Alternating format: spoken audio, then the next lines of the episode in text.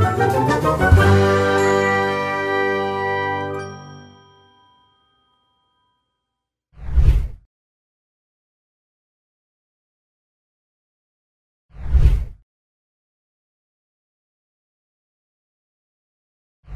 ¿qué tal? ¿Cómo van? Mi nombre es Nicolás y les doy la bienvenida a este capítulo número 7 de Los jóvenes por el arte y la pacha. Muchísimas gracias a nuestras raíces, a la red de juventudes Territorio Memoria y Paz y asimismo a Idartes por darnos la oportunidad de estar acá, de compartir con ustedes y pues porque ya son siete capítulos en donde hemos podido tocar temas muy importantes respecto al medio ambiente, respecto a los territorios. Y hoy no es para menos, hoy vamos a hablar sobre desarrollo para ustedes, ¿qué es desarrollo? Normalmente uno cuando habla de desarrollo asocia esto como al progreso, como al avance, como a un crecimiento. Pero mm, lamentablemente en nuestro país eh, las personas que se encargan de pronto de tomar las eh, decisiones importantes acerca de los modelos de desarrollo y todos estos procesos que se vienen haciendo desde siempre en los diferentes territorios, de pronto muchas veces no tienen el enfoque que debería tener para realmente beneficiar al territorio o por lo menos a su comunidad. Y pues claramente al territorio y su fauna y su flora. Esto es muy importante porque realmente lo que vemos es que siempre hay como una, un interés específico para poder beneficiar muchas veces ciertas élites o ciertas empresas o bueno, etcétera, que realmente lo que hacen es perjudicar a la población perjudicar de pronto muchas veces los ríos, los mares, las selvas, que realmente pues no debería ser así, porque a la larga pues los perjudicamos todos. Entonces realmente es importante eh, como ir pensando en esto un poco y nada, les voy a dar como unos datos curiosos que sé que van a ser súper importantes para poder introducirnos en este tema. Dato número uno, más de 25 comunidades Wayuu al igual que afro y campesinas, han sido despojadas, desplazadas y confinadas gracias a la actividad minera del Cerrejón. 69.000 hectáreas están concesionadas a la empresa privada, la mitad del territorio de Albania, Barrancas y Ato Nuevo. 143 hectáreas están siendo explotadas por Carbones del Cerrejón Limited. 32 millones de toneladas de carbón son extraídas del, del territorio y exportadas en su totalidad. 150 kilómetros de línea férrea atraviesan el territorio de La Guajira transportando carbón. Esto afecta a 17 arroyos. 32 millones de toneladas de carbón son extraídas del, territorio y exportadas en su totalidad. Además, otros 30 arroyos han sido afectados por la extracción minera del carbón, lo cual también ha afectado muchísimo al río Ranchería y por lo tanto a los habitantes que se benefician del mismo. La población guayú, en especial la niñez, vive una crisis humanitaria desde hace más de 10 años. Es muy importante que estemos informados de lo que está pasando en cada uno de nuestros territorios, es por eso que estos datos que mostramos se tomaron eh, eh, con referencia a la revista Noche y Niebla en su edición número 61.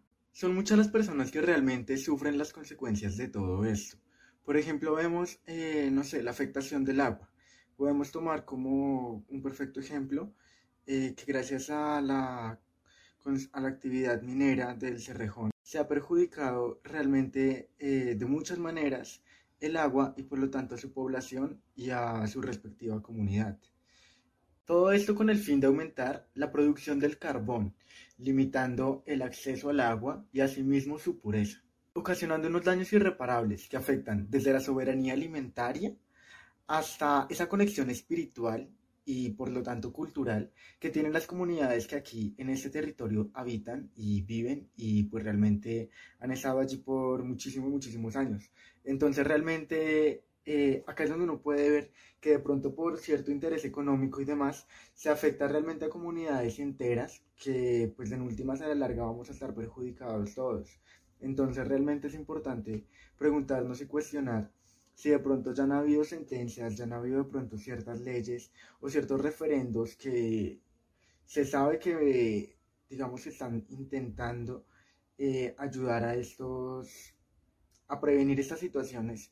Es importante preguntarnos, bueno, ¿por qué no se han podido ejecutar y por qué no se han podido llevar a cabo? Y es que el agua es un preciado líquido que necesitamos todos para calmar la sed y que para los pueblos étnicos de este espacio pues representa vida y resulta muy irónico que justamente sea la carencia del agua lo que los esté llevando eh, también pues a la muerte. Entonces vemos que se ha perdido esa conexión espiritual y cultural con el agua en estos pueblos indígenas y que realmente todo ha sido también gracias a unas masacres pues, que se han dado por la multinacional Cierrejón. Entonces es importante que de pronto podamos eh, también estar un poquito más informados del tema para poder divulgar un poco más y que realmente las personas que están luchando y exigiendo los derechos de estas comunidades pues no sean personas como únicas y digamos que por lo mismo más vulnerables o vulnerables a pues a vivir de pronto un, una masacre o pues un asesinato.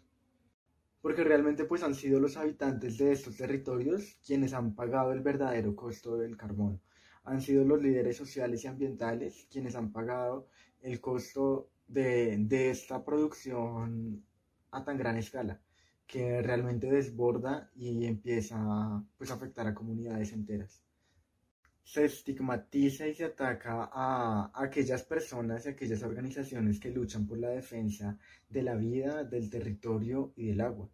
Otro tema ha sido la militarización de estos espacios y de estos territorios, que pues son básicamente 150 kilómetros que van desde Albania hasta Puerto Bolívar, atravesando todo el territorio, de Albania a Puerto Bolívar, atravesando todo el territorio acabando con la riqueza y trayendo mucha afectación a estas tierras y a estas comunidades, ya que la empresa ha logrado o ha buscado acaparar a los, líderes sociales y ambientales. Y pues se, se, conoce la presencia de grupos armados ilegales y de militares en los mismos espacios donde la comunidad habita. Pero pues son justamente los habitantes los que han buscado visibilizar de muchas formas eh, estas problemáticas. Las comunidades étnicas afro, guayú y campesinos se encuentran afectadas gracias a que la extracción minera ha trastornado sus costumbres, su forma de vivir y su salud. Asimismo, su soberanía alimentaria, ya que lo más esencial que todos necesitamos para poder preparar algún alimento o para poder vivir es el agua y es el principal afectado con la extracción minera del Cerrejón. Lo indignante de esta situación es que hace 44 años, cuando llegó esta empresa, eh, llegó a ese territorio haciendo promesas de que el territorio iba a ser muy rico, de que iba a ser prácticamente un paraíso, prometiendo trabajo, prometiendo muchos beneficios a la comunidad, que realmente pues esta comunidad transcurrido todo el tiempo que ha pasado, pues no, no, no lo ha visto reflejado.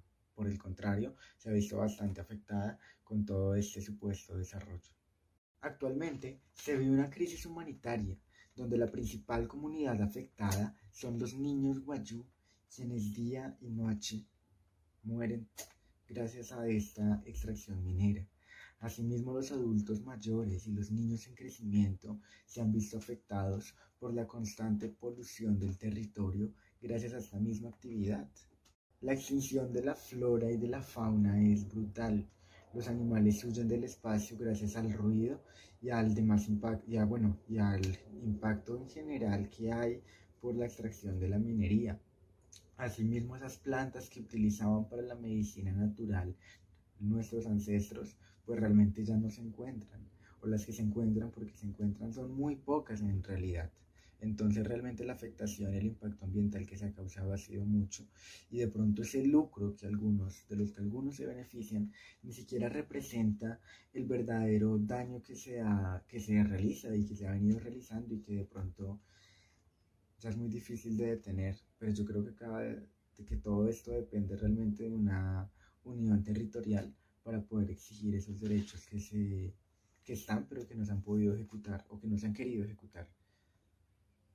Recordemos que dentro de las promesas que se dio al territorio fue el empleo, pero cuando miramos a las personas que trabajan en la actividad minera, a estos trabajadores mineros, realmente vemos que sus condiciones de salud son realmente afectadas y cada vez más perjudicadas y vulneradas, ya que la constante exposición genera unos químicos, unas sustancias que realmente son tóxicas para el organismo y por lo tanto ponen en riesgo la vida de cada uno de estos trabajadores. Este básicamente ha sido un episodio que como objetivo ha tenido poder generar o incidir en cierta reflexión acerca de la situación que viven muchos territorios muchos lugares del territorio colombiano que de pronto gracias a unos modelos de desarrollo establecidos se han visto perjudicados desde hace muchísimo tiempo.